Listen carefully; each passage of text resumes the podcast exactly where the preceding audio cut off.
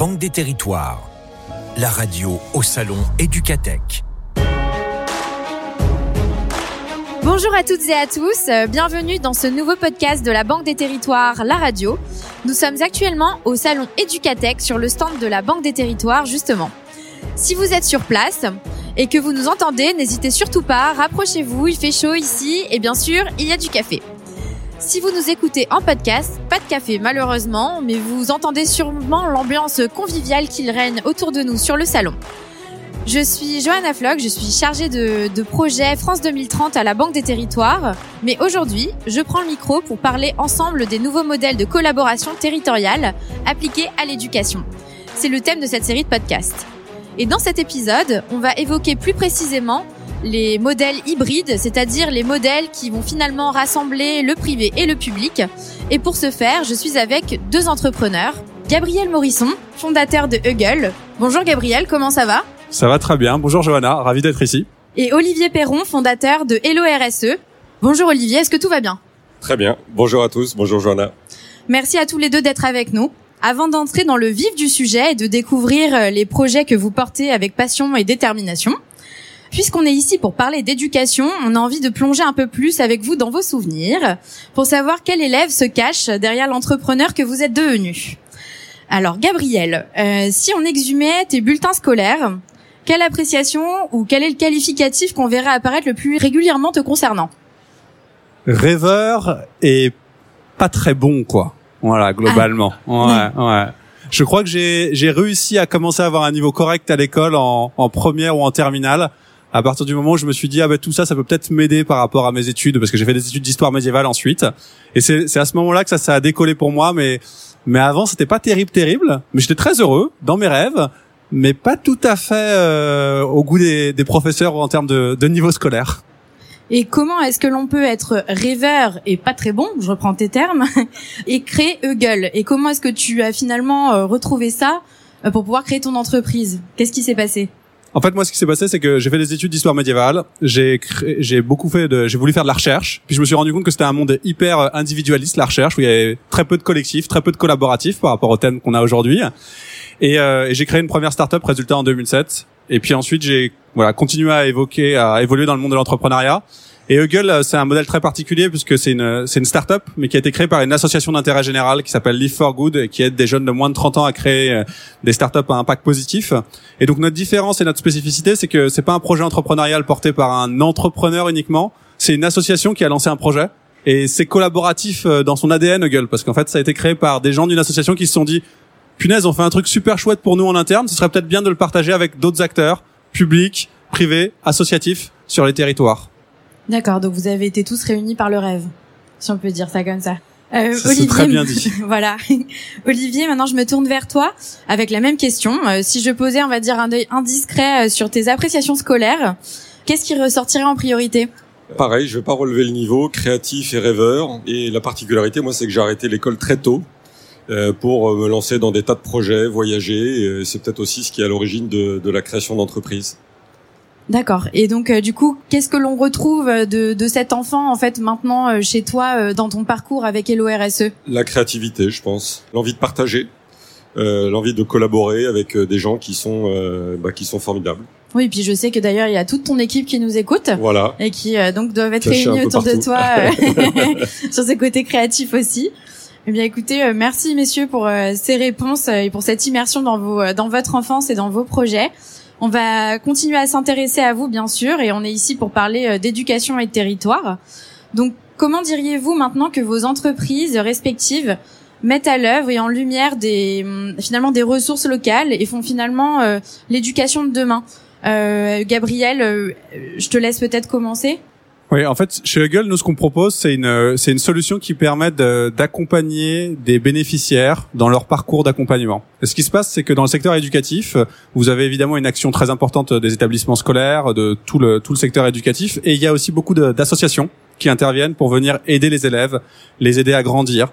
Et nous, on intervient justement dans cette euh, symbiose entre le secteur éducatif et le secteur associatif pour s'assurer que, un, les parcours que, qui sont portés par les associations soit des parcours qui soient efficients, qu'on arrive à, tracer la montée en compétences des gens, etc. et puis aussi qu'on arrive à inventer quelque chose qui existe depuis très longtemps dans le secteur éducatif, mais existe, qui n'existe pas du tout dans le secteur associatif, qui est tout simplement la question du dossier scolaire. C'est-à-dire que quand vous êtes un élève aujourd'hui, vous êtes suivi par une association, puis une autre, puis une autre, pour progresser dans votre parcours, en fait, chaque association va recommencer de zéro à chaque fois son analyse. Il y a très peu de passation. Et donc on intervient nous justement pour fluidifier la coordination des acteurs sur un territoire et s'assurer que le bénéficiaire est bien suivi par les différentes institutions qui vont euh, l'aider et lui permettre d'affronter ses difficultés scolaires ou euh, ses besoins d'aide sur tel ou tel sujet. D'accord, on parlera tout à l'heure euh, plus précisément finalement du, rôle que peut avoir Huggle par rapport aux bénéficiaires. Je me tourne vers toi Olivier, un peu sur la même question, comment finalement LORSE peut contribuer à l'école de demain? En s'appuyant en fait compte sur le réseau de partenaires et la plupart des exposants qui sont ici, on a euh, créé une plateforme en fait pour euh, mettre un peu en lumière toutes les toutes les solutions innovantes qui existent et qui sont au service de l'éducation, que ça soit en termes de matériel ou en termes de ressources pédagogiques. Et euh, pour reprendre la partie territoriale, sur notre plateforme, en fait, compte, il y a des dizaines et demain des centaines de vendeurs locaux qui seront mis en valeur de par leur géolocalisation, rapprocher les territoires, en fait, compte de les décideurs, des acteurs du territoire. D'accord, et ça me permet de, de rebondir. Euh, euh, finalement, j'ai essayé de faire mes, on va dire mon travail et d'aller sur LORSE et d'avoir un parcours utilisateur euh, un peu comme si j'étais une collectivité. voilà. Euh, et finalement, si je, si je vais chercher du matériel sur LORSE, je sais que vous favorisez l'achat responsable. C'est aussi une, un des grands, euh, enfin des, des, grands fers de lance de LORSE. Euh, comment se passe finalement l'expérience utilisateur? Comment ça se passe pour, euh, pour, pour un client et euh, comment est-ce que l'on peut mesurer la responsabilité de son investissement quand on est un, un bénéficiaire de LORSE Alors c'est une excellente question, merci. Le, aujourd'hui, on, on propose un parcours assez simplifié, complètement adapté aux usages. Le, ça part souvent d'un besoin. Il y a toujours la possibilité, bien bien évidemment de s'appuyer sur une équipe commerciale qui va qui est formée, qui est euh, euh, par la plupart des, des, des partenaires. Et aujourd'hui, quand le, le, client choisit son matériel, quel qu'il soit, s'il existe des produits qui sont plus vertueux, on va lui proposer, on va lui suggérer, et à la fin, quand il arrivera dans son panier, on lui proposera trois trois devis. Le devis réalisé par le partenaire qui est le plus compétitif, un autre devis réalisé par le partenaire qui est le plus proche de son territoire, ou un autre devis euh, proposé par le partenaire qui est le plus vertueux. On a simplement dématérialisé les critères de pondération qu'on peut voir dans les appels d'offres. D'accord. Et donc du coup, par rapport à ces trois propositions, euh, quel est le produit et l'approche que vous vendez le plus? On vend euh, beaucoup de classes mobiles, d'écrans numériques, de ressources pédagogiques et puis euh, des logiciels euh, en tout genre. Donc finalement plus aux collectivités? Plus euh, à l'éducation, puisque les collectivités achètent pour les établissements scolaires et on a aujourd'hui 5000 euh, clients, 80% des collectivités des établissements scolaires qui achètent sur nos plateformes. D'accord, merci beaucoup. Je me retourne maintenant euh, vers toi, Gabriel. Pareil, sur le site internet, on voit beaucoup cette notion de BRM. Et je voulais te poser une petite question pour savoir bah, déjà qu'est-ce que ce terme, euh, à quoi ça sert un BRM, euh, quel est ce positionnement et pourquoi avoir créé cette notion de BRM. Ouais, merci beaucoup pour ça. Euh, en, en, fait, si vous voulez, ce qui se passe depuis longtemps, c'est que on, on demande de plus en plus à des associations, à des collectivités, de gérer des bénéficiaires et de les accompagner. Et ces collectivités et ces associations, elles sont complètement démunies en termes d'outils digitaux, parce que le seul truc qui existe et qui semblerait à première vue répondre aux besoins, c'est un CRM. Et un CRM, la première lettre de CRM, c'est customer, donc client en français, et ça gère une relation commerciale. Et je pense que n'importe quelle personne qui a travaillé dans une association dans le secteur éducatif, si on lui disait, on va gérer la relation avec ton bénéficiaire avec des workflows commerciaux, il hurlerait et, il aurait bien raison. Et donc nous, notre approche, c'est quoi? C'est dire, la gestion d'un client, la gestion d'un bénéficiaire, ça n'a rien à voir. La gestion d'un bénéficiaire, c'est multi-partie prenante. C'est avec des besoins très spécifiques en termes d'accompagnement. Il faut que je sélectionne mes bénéficiaires. Il faut que je gère en général une relation entre un coach ou un mentor et un bénéficiaire. Il faut que je gère des parcours de formation. Il va falloir que je sois en capacité de déployer une communauté. J'ai plein de besoins. Et la volonté de Huggle, ça a été de se dire au départ, au sein de Live for Good, ben en fait, on a une association, on accompagne 300 entrepreneurs sociaux et on n'a pas d'outils, on trouve rien. Donc lançons-nous nous en interne. Et une fois qu'on l'a développé, on l'a montré à plein d'associations, plein d'institutions, et tout le monde s'est dit mais Mais oui, en fait, nous, on aurait besoin de ça. Et donc, ça fait maintenant 18 mois qu'on a passé un gros cap de croissance. On est passé de 4 à 20 personnes et on est vraiment dans le déploiement de cette solution auprès du plus grand nombre pour permettre à ces associations de vraiment gérer leur parcours, d'avoir des outils efficients et de mieux accompagner leurs bénéficiaires au final cette notion de bénéficiaire finalement, bon, je sais qu'elle est centrale euh, pour vous deux, mais peut-être sur sur ce service de que propose Huggle, finalement quels sont les profils des bénéficiaires et comment on fait pour être bénéficiaire de Huggle? Ben, nos clients directs, ce sont des institutions, euh, des, associations, et donc c'est leur public cible qui sont les bénéficiaires. Alors parfois il y a des intermédiaires entre eux. Hein, ça peut être, euh, voilà, je peux avoir des gens qui vont, euh, si je prends le cas d'unicité, bon, c'est les jeunes en service civique, les 10 000 jeunes en service civique qui sont les bénéficiaires de Huggle, mais pour autant les bénéficiaires d'unicité, c'est aussi euh, tous les gens dans les EHPAD ou dans d'autres euh, situations qui vont bénéficier d'un accompagnement par le volontaire d'unicité. Donc la notion de bénéficiaire, elle est très, euh, elle est très perlante. On peut descendre très très bas dans la, dans la hiérarchie de bénéficiaires. Et, et je pense que la clé au final, c'est aussi de redonner le pouvoir aux bénéficiaires. Aujourd'hui, il y a un problème de transmission de la data pour les associations et les collectivités. Elles n'arrêtent pas de collecter de la data a posteriori parce que leurs outils ne produisent pas la donnée. Et là, on est vraiment dans ce système-là où le bénéficiaire, en agissant sur la plateforme, en étant en capacité d'interagir, va produire les éléments de données qui vont servir à à la fois monitorer ce que fait l'association, faire sa mesure d'impact, et puis répondre à toutes les demandes plus ou moins hétéroclites des financeurs sur euh, le besoin de reporting, etc. Vous nous avez euh, tous les deux décrit euh, finalement euh, vos entreprises, ce que vous y faites. J'aurais une petite question à vous poser sur finalement, je sais que l'exercice de l'entrepreneuriat et vous n'avez pas la même histoire également. On imagine souvent une impulsion individuelle. On voit que tous les deux, c'est pas forcément le cas, et j'aimerais vous poser un peu, enfin, une question sur qu'est-ce qui vous a donné envie d'entreprendre cette aventure, et savoir si vous aviez éventuellement un message adressé à quelqu'un, peut-être des remerciements ou un, un mot d'accompagnement ou disons une anecdote qui vous a euh, amené à être ce que vous êtes aujourd'hui euh, dans votre parcours d'entrepreneur. Et je m'adresserai à toi, Olivier, parce que tu parlais aussi de l'esprit, euh, enfin, de ton équipe. Qui compte beaucoup, effectivement. La genèse de l'entreprise, c'était ça un peu la question. C'est, ça remonte à très loin, mon expérience e-commerce où j'ai eu la chance de travailler chez des grands acteurs. Et finalement, quand on crée des lignes d'activité, même si ces activités représentent beaucoup, c'est une goutte d'eau parmi les centaines de millions que peuvent faire ces acteurs et, et donc finalement les projets sont pas aboutis. Donc ce qui m'a donné envie, bah, c'est tout simplement de ne pas réussir à le faire dans des grands groupes. J'aurais simplement dû le faire plus tôt.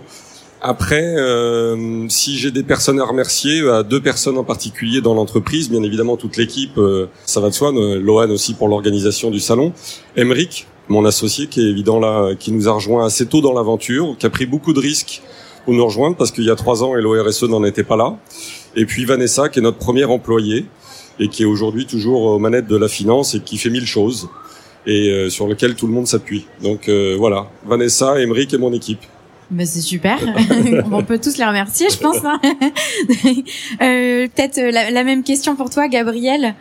Ouais, J'aimerais bien revenir à, tout d'abord sur ce que tu disais sur. on imagine souvent l'entrepreneuriat comme une aventure individuelle. Je pense que ça aussi c'est le monde d'avant et le monde d'avant de l'entrepreneuriat classique où le but euh, c'est de faire du business et juste de faire du business. Et euh, je pense qu'on se rapproche avec LORSE de vouloir euh, changer le monde et en fait d'être là principalement pour notre impact et pas pour générer de l'argent.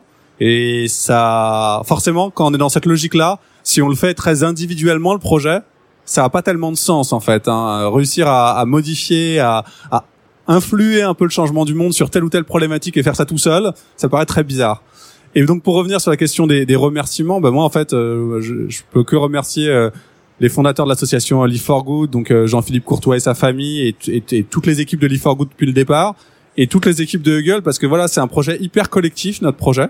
voilà, ça passe évidemment par des implications individuelles plus ou moins intenses, mais au final, c'est chaque brique individuelle et collective qui contribue.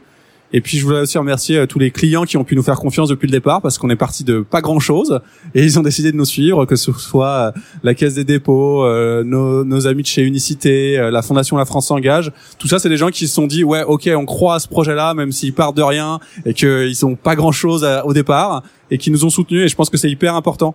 On a tous le pouvoir en tant que client de venir aider des entreprises qui veulent changer le monde mais c'est toujours un risque de prendre ça parce que ce sera jamais la grosse boîte qui a des, qui a tout fait, qui a déjà la sécurité sur tout. C'est des risques d'innovation. Et ça, c'est pour moi un discours hyper important aussi pour les collectivités locales. vous avez le pouvoir de faire émerger de l'innovation locale, mais ça, ça veut dire prendre des risques en fait. Sur ce sujet, nous aussi, on a croisé quelqu'un qui a un, un, message pour vous et même une question euh, à vous poser qui est vraiment dans les mêmes valeurs que vous portez. Donc, je vous laisse écouter euh, son message et sa question. Les salons comme Educatech euh, avec des stands comme celui de la Banque des Territoires sont très importants pour euh, favoriser la rencontre euh, entre les mondes avec des visiteurs qui viennent de toute la France, des entrepreneurs qui créent l'innovation et des personnes issues du ministère, des opérateurs d'État pour mettre en place toutes ces politiques publiques. Et donc Olivier, Gabriel, est-ce que vous avez fait des rencontres inspirantes sur ce salon, des personnes avec qui vous n'aviez pas encore échangé sur des sujets qui vous semblent pertinents pour faire avancer cette grande problématique de l'achat de ressources numériques Alors, il s'agit de euh, Anne-Charlotte euh, Monneray, qui est DG d'EdTech France, et qui vous pose cette question. Olivier, peut-être si... Euh, si...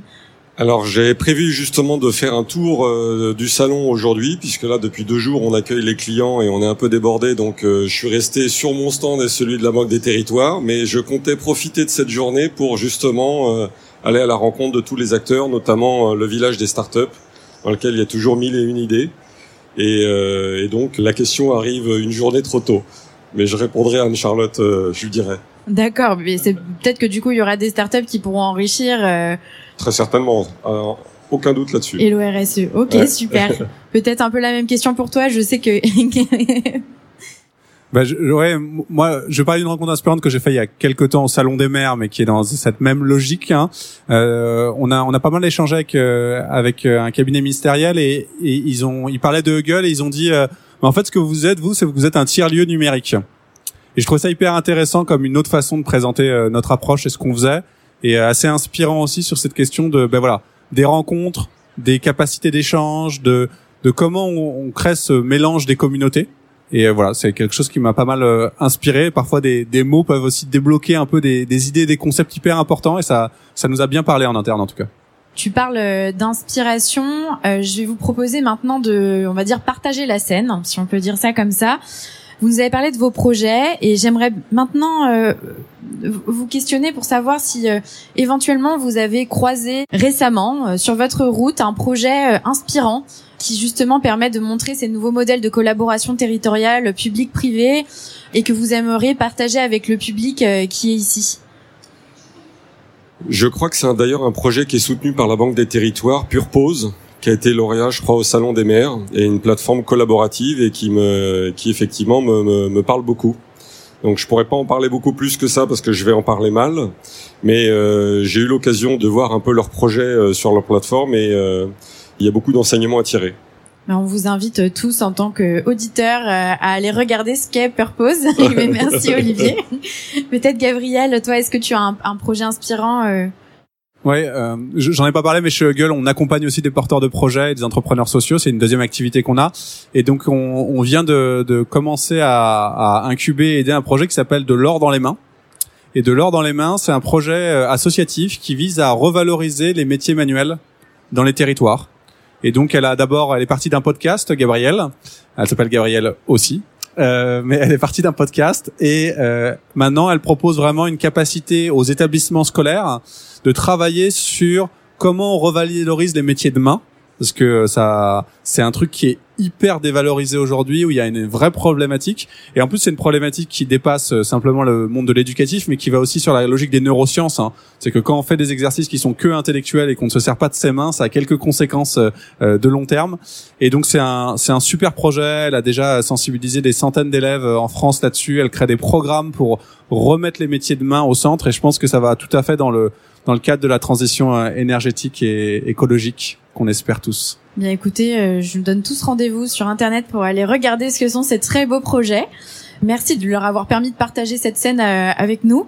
On a échangé quelques minutes euh, sur finalement l'avenir de l'éducation et comment est-ce que vos vos structures peuvent permettre en fait finalement d'entraider des nouveaux modèles de collaboration territoriale, public-privé, comment est-ce que vous pouvez être un service finalement euh, aux collectivités, aux associations et euh, au service de l'éducation. Et j'ai peut-être une question euh, qui vous permettrait de vous adresser, on va dire, au sommet de l'échelle. Si ce soir, vous dînez avec le ministre de l'Éducation nationale, qu'est-ce que vous lui dites? Gabriel, si tu veux commencer? Ouais. Comme je te l'ai dit, Johanna, je réponds à cette question, mais avec l'exigence qu'ils nous répondent, hein, parce que sinon c'est pas rigolo hein, cette question. On va essayer. Donc, donc On lui transmettra en tout cas. ouais, j'espère bien. Donc non, moi, moi, je lui parlerai d'un, d'une problématique que je trouve extrêmement important au niveau du secteur associatif euh, français actuel. C'est que euh, toutes les mécaniques euh, de soutien euh, public et privé aux associations sont hyper tournées autour de leur efficacité à accompagner le plus de bénéficiaires en fonction d'un investissement qu'on met par bénéficiaire. Et ça laisse super peu de place à l'innovation technologique en fait. Et euh, je trouve que c'est une problématique qui est pas traitée par l'État actuellement. Que euh, il faut permettre aux associations d'innover aussi technologiquement, mais pour le faire, il faut leur donner des budgets. Et si euh, on est dans des modes de financement où le sujet c'est plus de bénéficiaires pour un, un montant d'argent qui reste fixe, elles ont jamais la place dans ces appels à projets de faire soutenir de l'innovation technologique en tant qu'association. Et euh, pour moi, c'est un sujet sociétal assez majeur parce qu'on confie de plus en plus de rôles à ces associations et qu'il faut qu'elles puissent s'équiper technologiquement pour y parvenir. D'accord, très bien. Olivier Et moi, ça fait un peu écho à Gabriel. Je, je l'inviterais à, à décentraliser, à faire confiance aux acteurs du territoire, qui souvent font vivre elles-mêmes l'écosystème de leur territoire. Et donc, euh, voilà, on voit tous les, on croise tous les jours des établissements, des collectivités, en fait, compte, qui appliquent des décisions groupées et qui sont aussi à la recherche, qui ont envie d'innover, qui ont envie de s'appuyer sur des acteurs qui sont pas forcément référencés au niveau national. Donc voilà, je l'inviterais à faire confiance à ces équipes sur le terrain et à décentraliser. Donc, euh, si je dois conclure vos deux propos, ça serait euh, décentraliser plus de confiance au territoire et permettre euh, aux associations euh, d'innover technologiquement. C'est ça. Ok, mais euh, ça sera. euh, la en tout cas, ça sera dit. merci beaucoup. Euh, merci à tous les deux pour euh, ce temps d'échange et merci à tous ceux qui nous écoutent sur place et en podcast. Pour tous ceux qui sont ici, restez avec nous. On va enregistrer euh, d'autres podcasts. Pour les autres, vous pouvez écouter cette série qui est consacrée au nouveau modèle de collaboration euh, territoriale sur le site de la Banque des Territoires. À très vite pour de nouvelles euh, innovations. Au revoir. Banque des territoires, la radio au salon Éducatech.